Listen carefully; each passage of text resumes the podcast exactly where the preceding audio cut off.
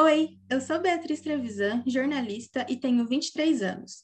Sou do interior de São Paulo, mas já morei em vários lugares, inclusive na capital, onde fiz faculdade.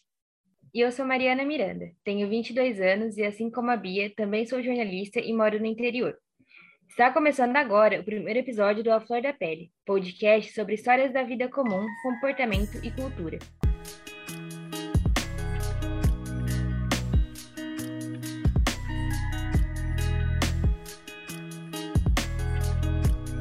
O que tem te deixado a flor da pele? É, a gente sabe que desde março de 2020 os dias não têm sido fáceis, às vezes quase impossíveis, e tudo o que queremos é que as horas passem, até o futuro, que nem sabemos muito bem como será. Ultrapassamos as 540 mil mortes por Covid no Brasil. Somos tomados de raiva, revolta e sensação de impotência com as descobertas da CPI da Covid, que não só tem comprovado a negligência e política de morte do governo Bolsonaro, como revelado indícios de corrupção na compra de vacinas. Para piorar, temos que enfrentar tudo isso longe dos abraços, beijos e mesas de bar com os amigos.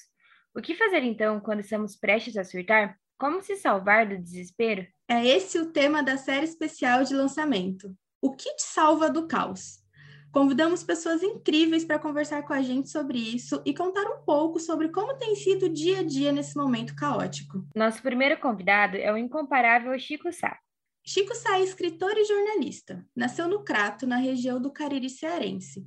Ganhou vários prêmios importantes no jornalismo, como o Prêmio ESSO, e atualmente é colunista do jornal É o País Brasil e do Diário do Nordeste. Também ministra cursos sobre a arte da crônica na plataforma Bora Saber, criada pelo também escritor Marcelo Rubens Paiva.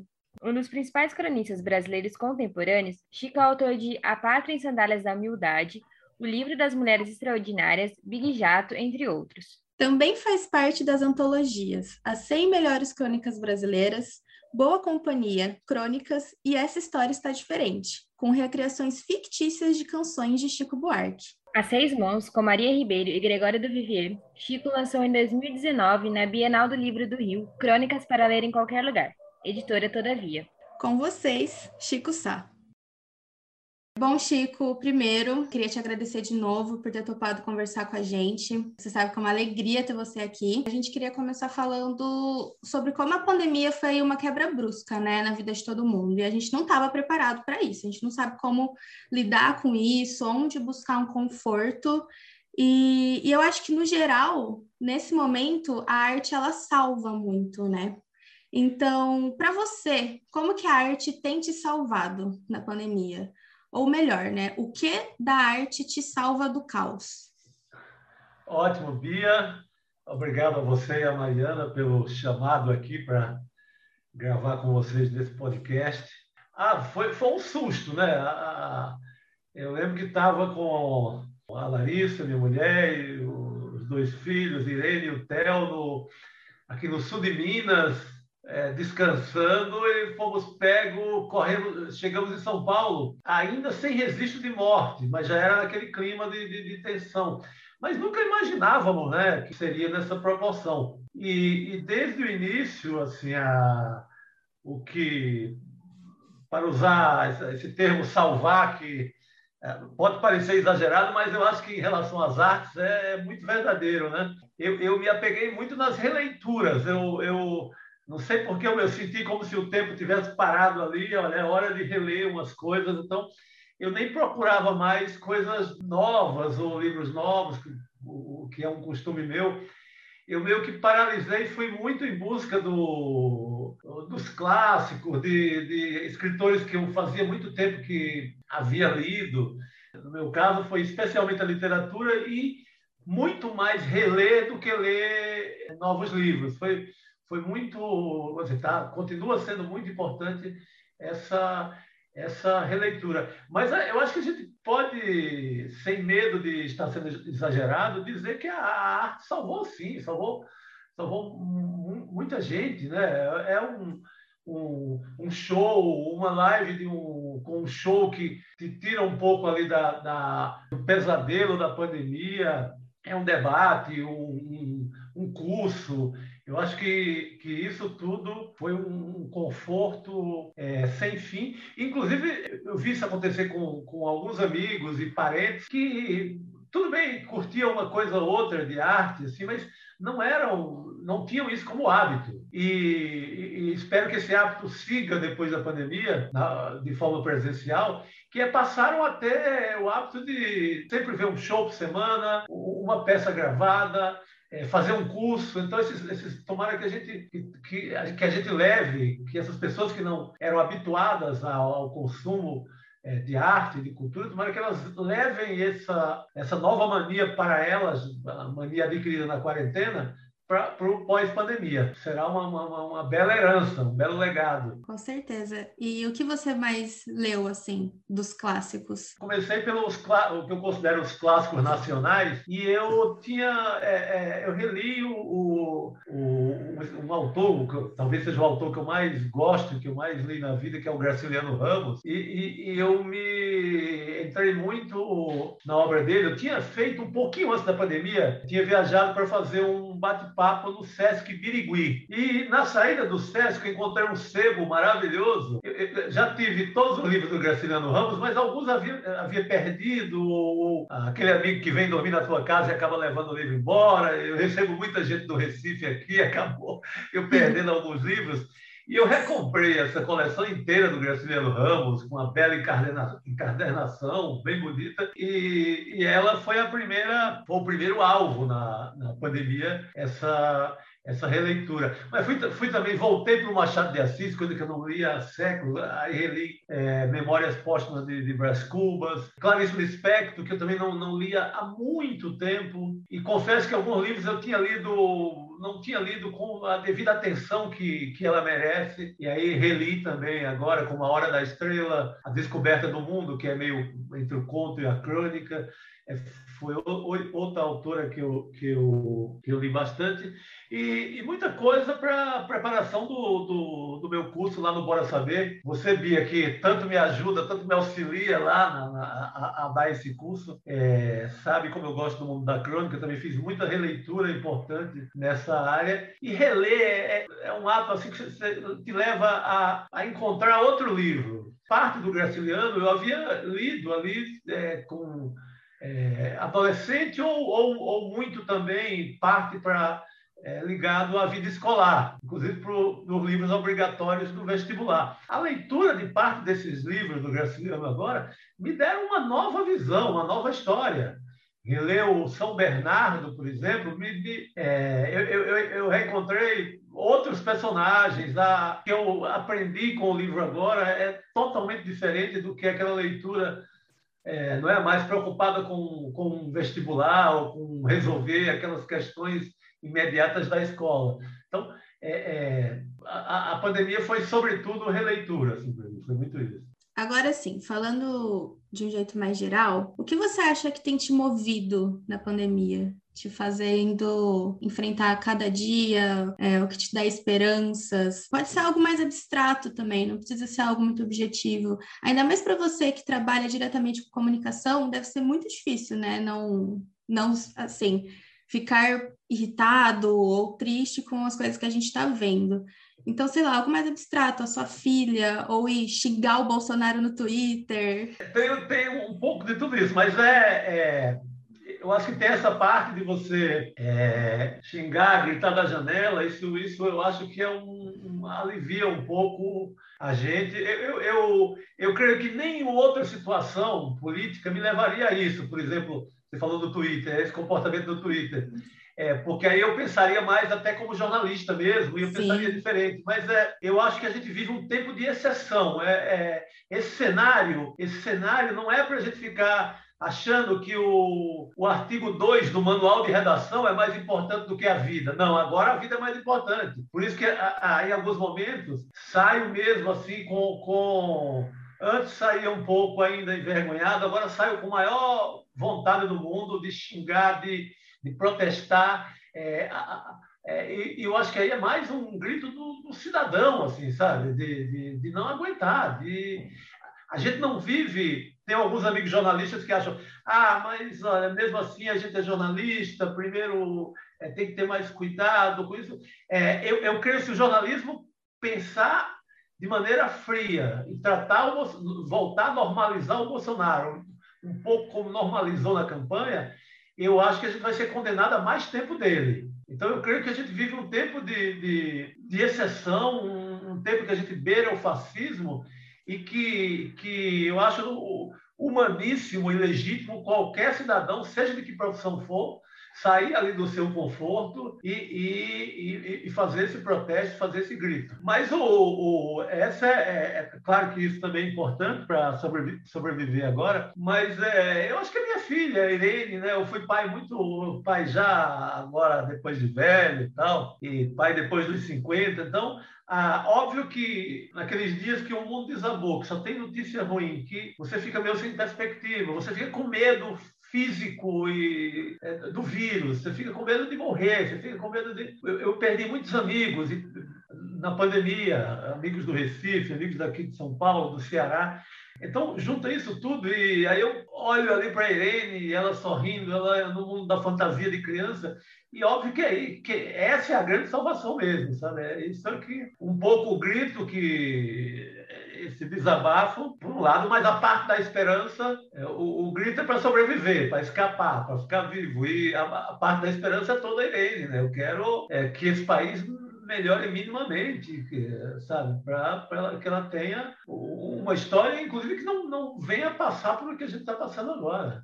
Sim, com certeza, que seja um pouco melhor. Um pouco não, né? Sim. Muito melhor quando ela crescer.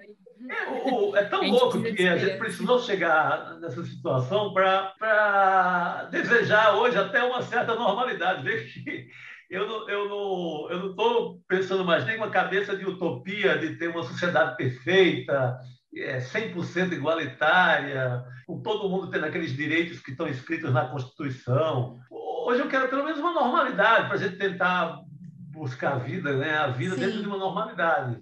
Bom, Chico, e entrando um pouco no assunto das crônicas, é um te... geralmente é um estilo de texto das ruas, das histórias das pessoas, falo muito do cotidiano. E como é ser cronista nesse momento, dentro de casa, longe das ruas, das pessoas? Você escreve também sobre futebol, no momento sem arquibancada dentro do estádio. Como é ser esse Chico Sá nessa nova versão? Ótimo, Mariana. Olha, é, é, eu fiquei muito perdido no começo, para ser cronista. Assim, eu fiquei inviável nos primeiros momentos. Né? Eu recebia, a, além das crônicas obrigatórias que eu tenho que escrever, eu faço muito texto por encomenda. Uma revista, um jornal assim, do, do Brasil todo sempre me pedem é, textos para que eu coloque ali um pouco minha visão e, e escreva minhas crônicas sobre quaisquer temas. E no começo da, da, da quarentena, eu estava com dificuldade enorme assim, de, de, chegar ao ponto de não conseguir entregar no, no, no prazo essa, esses textos, porque eu dependia muito da rua, do futebol, do estádio, da, da resenha, da conversa, do churrasco, é, do, do, do boteco, desse, desse ambiente que é o ambiente que que me fornece o, todo o material para a maioria das minhas crônicas. Então foi, foi muito sofrido o, o começo da, da, o começo da pandemia. Depois comecei a me, adaptar e aí já sai crônicas sobre um olhar na janela, sobre o gato, sobre o mundo mais caseiro, mas foi o, eu tinha uma dependência eu, eu vi na, na pandemia que a dependência é maior do que eu imaginava, uma dependência extrema de, de ser testemunha desse cotidiano, de ver uma cena do bar, de ver uma cena na esquina, de um novo grito do feirante na, na feira, sabe, da barraca de pastel. Sempre depende muito de, disso. Quando eu perdi tudo isso, meu Deus do céu, fiquei assim. É, é, minha, minha, é, o ofício a, a, de cronista ficou quase 100% comprometido. Aí, acabei me, me tem que me virar e o cronista tem que se virar de qualquer jeito. Acabei me voltando muito para algumas coisas nostálgicas, lembranças, é, reflexões sobre assuntos do passado, entrando um pouco também na política e tal mas é, é, eu acho que minha, minha, meu texto piorou por conta da, da necessidade, da falta da, da rua. É, a crônica é diretamente isso mesmo, né? E falando agora sobre você como torcedor, você é Santista e apesar do time não estar tá numa fase muito boa há algum tempo, eu sou Santista também, compartilho com você desse sentimento, mas para você, o futebol, de certa forma, ele é um escape? Como é a sua relação com o esporte?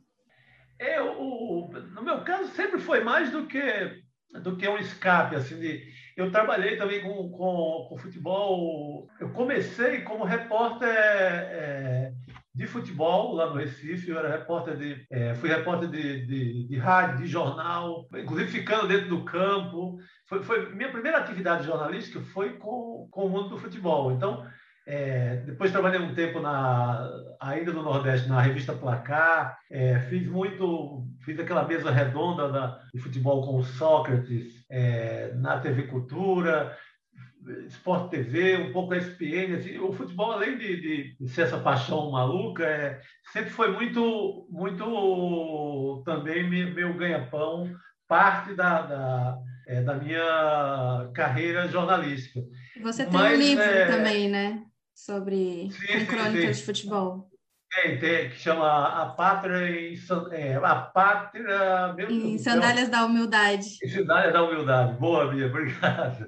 E, então, sempre teve muito ligado ao meu lado profissional, mas eu confesso que basta meia hora de jogo do Santos para esquecer qualquer parte profissional e a loucura voltar.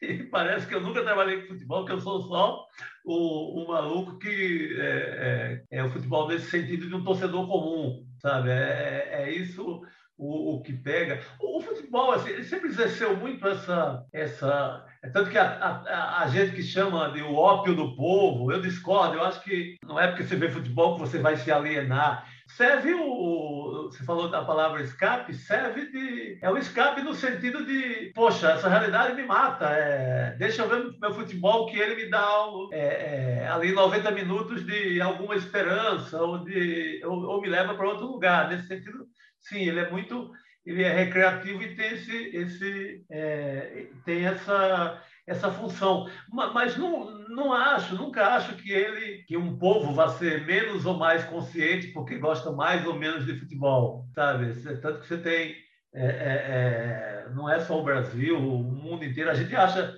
em algum momento que ah, o brasileiro é louco por futebol. Eu acho muito mais louco por futebol os ingleses, os, os espanhóis, são tão loucos quanto, quanto, quanto a gente. Mas é, é, é e é, e é, fundamental, eu acho que também a, é, eu, eu, uso muito futebol para explicar muita coisa no mundo. Assim, eu uso muito a metáfora do futebol, as imagens do futebol. É, hoje eu vi na, na CPI a doutora Natália usando é, é, ela, uma mulher da ciência, uma doutora é, com a vida dedicada à ciência, ela explicando a, a pandemia com a imagem do futebol, usando a história para defender as máscaras, usando a imagem de um goleiro. Assim, se um goleiro não tem uma defesa boa, se ele não se defende bem, ele vai, ele vai ser mais frágil. Então, uma pessoa sem máscara, um goleiro sem uma defesa muito bem postada ou eficiente. Então, o futebol serve muito para explicar também o país, né, em muitos momentos. Não tem esse de separar futebol, política, coisas que não se discutem. Eu acho que está muito interligado.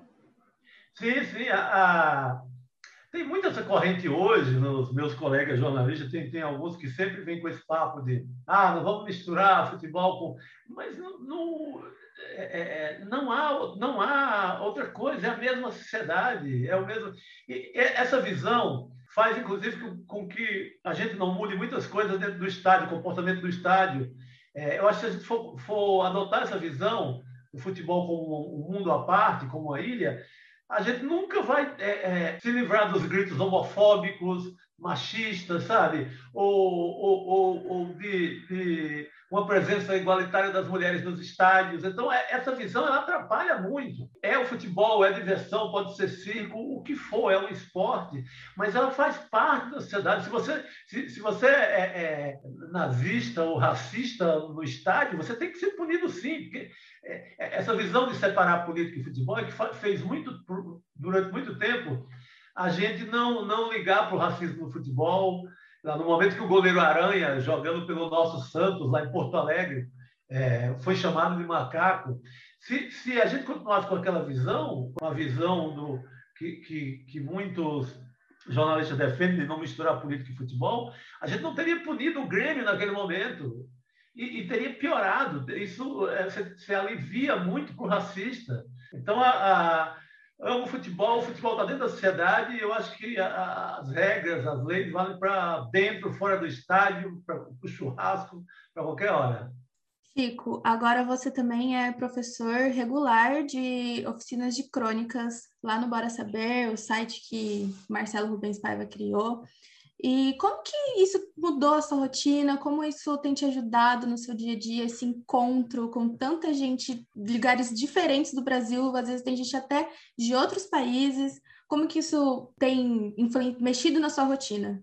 Ah, Bia, foi, foi essa experiência do Bora Saber foi uma coisa fantástica, extraordinária assim do, da, da pandemia. Primeiro porque eu, eu, eu me achava incapaz do, de transmitir alguma coisa. Sempre fiz muito bate-papo, é, mas era uma coisa muito informal e, e o, o, curso do Bora Saber sobre crônicas é, me obrigou, me levou a estudar, a, a, a pensar na, na é, em transmitir para outra pessoa o que eu conhecia. Então, o, o, crescimento que foi em ter me levado a estudar, porque eu sempre li muita crônica e etc., mas é diferente de, de, de eu organizar um plano de estudo, eu reler tais e tais autores, eu ter uma linha cronológica para explicar é, é, essa viagem da crônica brasileira, começando lá no Machado de Assis, chegando no Antônio Prata aqui, é, sabe? Então, o, isso me organizou mentalmente, me, acho que me trouxe a generosidade de, de, de transmitir uma, uma informação, um conhecimento, que é uma, é uma, é uma coisa nobre, assim, né? Você transmitir o que sabe, você estudar e passar isso para outro, e organizou meu pensamento. Isso foi, foi sensacional. Eu, eu me achava incapaz, agora nem estou me achando tanto. Me empolguei estou estudando mais para melhorar, melhorar o curso. É, até parece, né? Mas e, e como é para você esse contato com outras pessoas, né? Porque você já foram o quê? Seis cursos? Então já conheceu é, várias pessoas diferentes, de vários lugares. Isso, esse, essa parte mais afetiva de conhecer gente diferente, também te ajudou, assim, a, a passar ah, por rico, isso? Né? É, muito rico, até pro, pro pro que eu escrevo, para minha crônica, é, também como jornalista. Sei lá, no último agora tinha um cara lá de Berlim com as informações quentes, assim, de um ano e pouco é, depois da pandemia, como estava lá Berlim. Tinha gente do, da Baixada Fluminense, é, muita gente do Nordeste. Então, a, a, ter essa visão do mundo, né, numa sala de aula, sobre um sobre um momento que é um momento riquíssimo de, de é, em matéria de, de, de, reflexão, de pensamento sobre os nossos destinos no mundo, etc., é muito rico. Nesse sentido, a, a, a, dificilmente numa, numa, numa sala, numa escola, é, numa experiência de um curso presencial, eu teria isso, nunca. Por mais que esteja em São Paulo, que tem aqui Nordeste, estrangeiros, etc., eu não teria a visão daquele momento desses lugares, sabe? Com brasileiros é, contando a experiência e é, comungando ali, é, compartilhando com, com os colegas de, de sala essa experiência de viver esse momento nos diversos lugares. Então, isso foi, foi muito rico mesmo. E no, nos exercícios, né, quando faço o exercício de, de crônica, o, o, lugar que cada um está, a crônica, e a crônica é muito isso, a crônica é muito uma visão sobre seu lugar, sobre seu quarteirão, sua esquina. O, o, o resultado do, dos exercícios, os textos que eu recebi, todos refletiam muito o lugar de cada um. A região, o lugar que estava. O cara escreveu lá sobre um carrinho, sei lá, uma perua que ficava na rua vacinando lá de Berlim a, a, a, menina do Nordeste escrevendo sobre outra experiência, como ainda há o, o negacionismo impera. Então, foi, foi, muito, foi riquíssimo isso. É muito rico mesmo. Os cursos são muito legais, aliás. Quem está nos ouvindo, procure saber. Opa, por favor. Qual é a primeira coisa que você quer fazer quando tudo isso passar? Nossa, tanta coisa que eu, eu acho que um, um, um, um bar, né? Vai ser Para comemorar, ver todo mundo de novo. É, vai ser bar, mar. É, acho que primeiro, primeiro mundo de aqui mesmo em São Paulo, com os principais amigos, o mundo do, de, uma, de uma grande farra, nesse universo que eu frequentava muito e tal é, vai ser isso. No segundo momento, acho que um, um banho de mar, que eu estou com a. Porque eu fi, eu fi, a gente fez uma, uma quarentena muito radical, assim, então. O máximo que a gente foi foi na, na, no, num sítio também isolado aqui em Gonçalves, no sul de Minas. Então, o isolamento foi, foi bem para valer. E, mas é isso, acho que o primeiro momento um bar aqui em São Paulo, com todos os amigos juntos, o segundo momento um banho de mar e depois vamos, vamos pensar. Mas vou começar por aí. Até ser um jogo de futebol, uma Vila Belmiro. Ou, ou, é, no, no, no, Santos não joga mais aqui no Pacaembu, então vai ter que ser uma Vila Belmiro. O último jogo que eu vi no estádio foi na Vila, aliás. É mesmo? Qual foi? foi. E não sei se eu lembro. Foi comecinho de 2020, foi Santos e Bragantino eu acho. É, Campeonato Paulista, começo de ano. É, foi, acho que foi o primeiro jogo do campeonato. Bom, mas era isso, Chico. É muito legal ter você aqui com a gente conversando. Pra gente, isso é um alento é um conforto, assim, poder escapar um pouco de tudo que está acontecendo. Espero que a gente possa marcar outras, outras conversas também. Por favor, quero vida longa aí o podcast de vocês. Botem para quebrar, botem a voz no mundo e a gente volta a fazer mais depois. Espero já no, no novo cenário. Se Deus quiser. E se o Bolsonaro deixar, né? Pelo é... amor de Deus. ele, ele, ele vai se dobrar a realidade, de um jeito ou de outro. Ou a força ou a vontade, ele vai ter que se dobrar a realidade. Quero agradecer, muito obrigada por aceitar, principalmente no nosso primeiro episódio. É muito importante mesmo, muito obrigada. Nossa, que maravilha! O primeiro, eu vou abrir é os trabalhos. Vai abrir, vai abrir com você. Que coisa que boa, legal. tomara que dê sorte. Esse foi o primeiro episódio do A Flor da Pele com participação do Chico Sá. Mas queremos saber o que vocês, nossos ouvintes, também têm feito para se salvarem nesse período de pandemia. Vamos bater um papo. Entrem em nosso Instagram, arroba a Flor da Pele Podcast e comentem na última publicação. Estamos esperando por você e espero que tenham gostado. Nos ouvimos no próximo. Tchau e até mais!